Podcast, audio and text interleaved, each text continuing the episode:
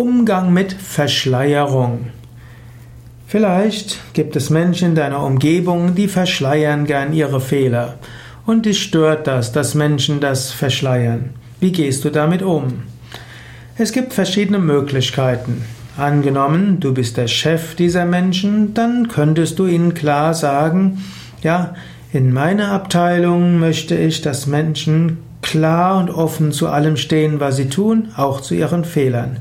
Ich will niemanden kritisieren für ihre Fehler, ich will niemandem die Fehler vorwerfen, aber wenn jemand seine Fehler verschleiert, das geht gar nicht.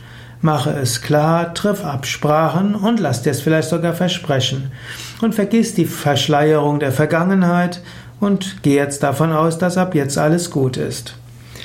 Aber angenommen, du bist nicht der Chef, du bist ein Kollege und du merkst, dass ein anderer Kollege seine Fehler verschleiert. Wie gehst du jetzt damit um?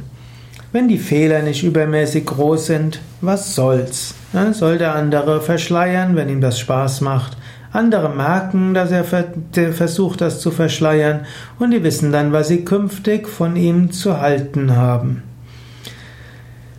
Auch natürlich, wenn in einem größeren Stil in einer Stadtverwaltung etwas verschleiert wird oder irgendwo in einem Unternehmen, eventuell müsstest du die Staatsanwaltschaft einschalten oder eine Antikorruptionsbehörde oder eine da die interne Revision eines Unternehmens.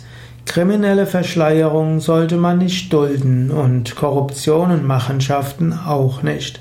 Du solltest nicht Teil dieser Verschleierung werden.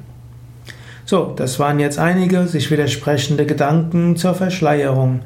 Jeder Fall ist anders.